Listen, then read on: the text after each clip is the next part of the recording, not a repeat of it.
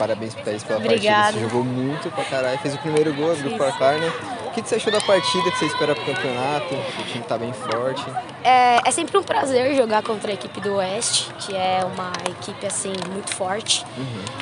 E como foi a segunda rodada ainda, a fase de classificações, está muito ainda não está ainda muito definido, né?